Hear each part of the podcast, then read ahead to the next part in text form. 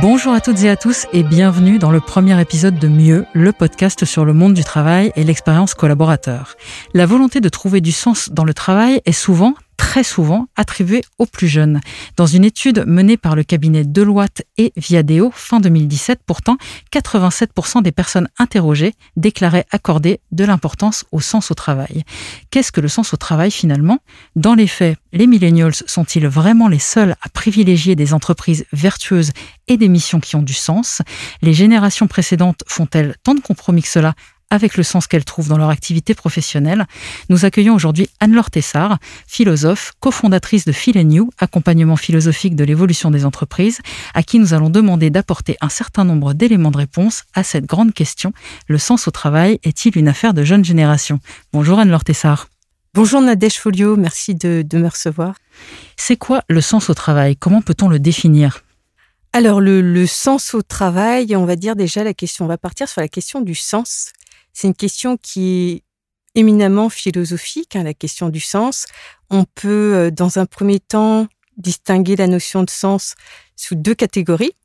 Le sens en tant que direction et puis le sens en tant que signification. Et bien souvent, finalement, les deux sont liés, particulièrement euh, dans le travail, puisque euh, lorsqu'on a des, une direction qui est peu claire, on a souvent plus de mal à trouver une signification à son travail. Au-delà de la question du sens du travail, je pense qu'aujourd'hui, euh, si on se pose la question du sens au travail, c'est aussi beaucoup parce qu'on se pose la question des valeurs. Et tout l'enjeu est de savoir si les entreprises euh, sont cohérentes entre les valeurs qu'elles annoncent et les pratiques qu'elles ont au quotidien. Et alors justement, qu'est-ce qui nous pousse à vouloir trouver du sens ou des valeurs dans notre travail? Si on poursuit sur la définition euh, des euh, mots, c'est intéressant de voir que le mot travail signifie euh, tripalium, hein, et donc qui veut dire qui veut dire instrument de torture. Ce qui veut dire qu'on partait quand même de très loin et qu'on partait très mal. pour autant, on peut quand même dire que l'être humain se construit à travers son activité de travail, qu'il peut apprendre des savoir-faire, des techniques, des savoir-être aussi avec ses euh, collègues, etc. Donc en ce sens-là, le travail a aussi euh, des vertus et un sens positif. La question du sens euh, au travail a toujours existé puisque euh, on peut prendre un exemple, l'exemple d'un artisan qui fabriquerait des chaussures. C'est un métier assez ancien et dans ce métier, justement, euh, le, la question du sens est importante puisque lorsqu'on est artisan et qu'on fabrique des chaussures, on peut s'améliorer, on apprend certaines techniques. On sait que son travail, justement, a de la valeur puisqu'il est utile pour la société. Donc c'est une question assez ancienne. Alors pourquoi on a l'impression que c'est contemporain justement?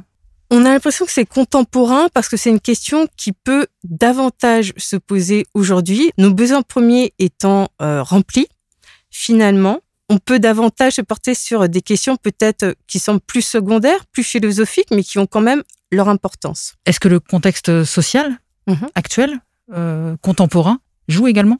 Je suis assez d'accord avec vous. Le contexte social, justement, joue une place importante dans la prise en considération de, des questions du sens au travail, puisque les systèmes de valeurs évoluent. Euh, les questions aussi sociétales évoluent. Et de ce fait, elles deviennent davantage audibles. Je pense par exemple à la RSE, la responsabilité sociétale des entreprises, qui comprend à la fois la gouvernance des organisations et les enjeux environnementaux qui sont donc de plus en plus euh, mis en avant dans les entreprises, ce qui répond aussi à une demande de la société. Ce ne sont pas uniquement les entreprises qui ont décidé euh, de euh, favoriser ces enjeux, de, de, développer des pratiques dans ce sens-là, mais ça répond bien aussi à une demande de la société et donc à une évolution des systèmes de valeurs en ce sens. Et alors finalement, pourquoi est-ce qu'on attribue cette quête de sens au travail aux plus jeunes? Alors là encore, je pense qu'il s'agit d'une question de contexte. Euh, les jeunes générations se retrouvent à devoir gérer des problèmes que les anciennes générations leur laissent. Je pense aux problèmes environnementaux, aux problèmes écologiques que les jeunes générations vont devoir assumer. Mais pour autant, Je pense pas, notamment par rapport à ces problèmes environnementaux, qu'il faille entrer dans un discours de, dans une logique même de culpabilisation.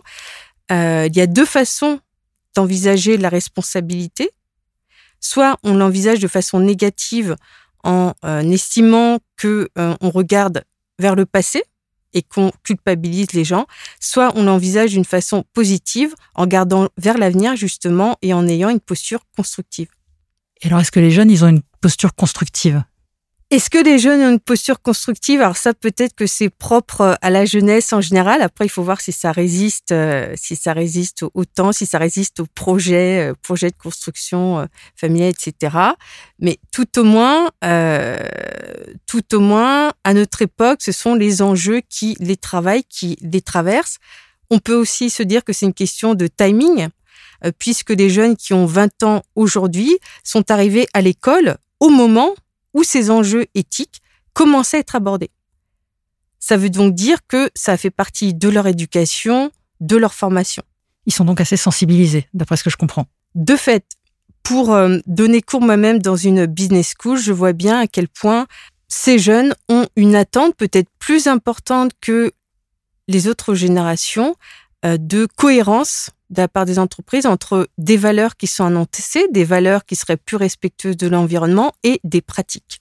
Et est-ce que ça, les entreprises en ont pleinement conscience au point que ce soit pour les jeunes éventuellement un moyen de pression? Ben, je pense que oui, ne serait-ce que euh, par rapport aux enjeux de, de, rétention de talents. Il faut bien pouvoir attirer les talents et surtout euh, les retenir dans son entreprise. Certes, ces jeunes bénéficient d'un contexte plus favorable qui leur permet de faire davantage pression sur euh, les entreprises pour négocier. En même temps, on peut pas non plus dire qu'ils sont en mesure de faire un total hold-up éthique, mais ce qui est d'intéressant à observer, c'est que les rapports de force évoluent en leur sens. Pourquoi pense-t-on que les anciennes générations sont plus aptes à faire des compromis avec le sens au travail? Alors intuitivement, c'est ce qu'on pourrait se dire, mais on va voir que ce n'est pas si simple que ça. Comme je le disais plus tôt, le besoin de sens au travail a toujours existé, et de fait, la mise en avant des questions éthiques, des questions environnementales est assez récente. Certes, quand on est en poste depuis longtemps, on peut se dire que nous n'avons pas la même marge de manœuvre que des jeunes qui arrivent en poste. Pourtant, force est de constater que, au fur et à mesure, même les anciennes générations ont été sensibilisées aux questions éthiques, aux questions environnementales et qu'elles font en sorte de les rendre concrètes dans les entreprises, dans les organisations. Même les anciennes générations ne veulent plus faire n'importe quoi sous prétexte qu'elles reçoivent un salaire. Ça, ça ne fonctionne plus comme ça. Donc il n'y a pas uniquement ce qu'on pourrait estimer être une forme de pression des jeunes générations, elles-mêmes alimentées par la société, mais il y a aussi des prises de décision euh, de la part de PDG qui, eux, donc, appartiennent à une génération euh, plus ancienne et qui vont en faveur aussi de ces valeurs-là, que ce soit en termes de gouvernance pour développer euh, tout un tas de pratiques en termes de bien-être du travail, mais aussi sur les questions plus générales environnementales je pense par exemple au PDG de Danone qui euh, est très favorable euh, à la production locale, aux produits faits maison. Et même, il y a peu, ils viennent de développer donc un yaourt, une danette végétale sans lait animal. Et alors, outre les exemples que vous venez de donner, comment les entreprises, elles réagissent concrètement à cette envie de sens? Quelles actions elles mettent en place? Alors oui, pour approfondir un petit peu sur euh, cette question-là, on peut dire que ça dépend des entreprises. Si on repart sur la logique RSE, en sachant qu'il s'agit d'une soft law, c'est-à-dire que ce n'est pas une loi punitive, mais c'est une loi incitative. Certaines entreprises s'y mettent sincèrement, d'autres s'y mettent peut-être plus pour la communication, mais in fine, peu importe. Ce qui compte, c'est qu'il y ait des résultats constructifs pour les consommateurs, euh, pour les collaborateurs à l'intérieur de l'entreprise, etc. Et puis, tant qu'à faire aussi pour l'environnement c'est plutôt pas mal. Mais aussi, ça dépend des secteurs d'activité.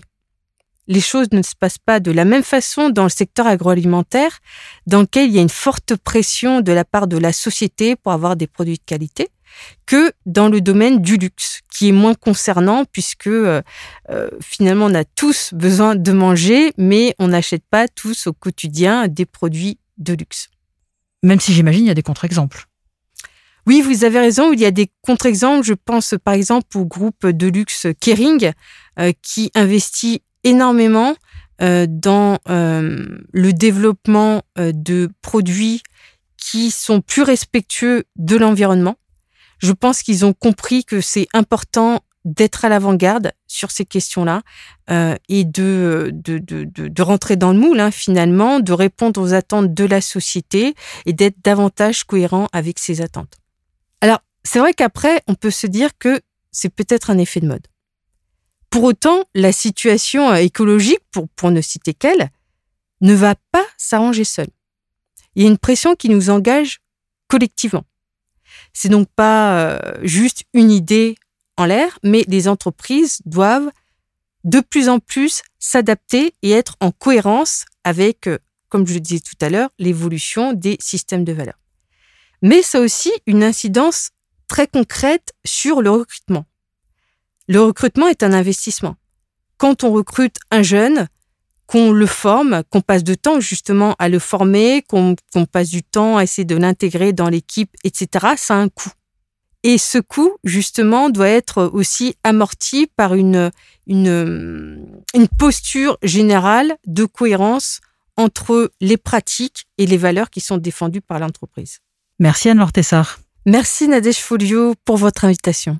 Le premier épisode de Mieux, le podcast sur le monde du travail et l'expérience collaborateur touche à sa fin. Je remercie chaleureusement Anne-Laure Tessard de nous avoir apporté son éclairage. N'hésitez pas à vous abonner sur votre plateforme d'écoute de podcast préférée, Apple Podcasts, Deezer, Spotify, Pocket Cast, Podcast Addict, pour découvrir tous les épisodes de notre podcast. À bientôt!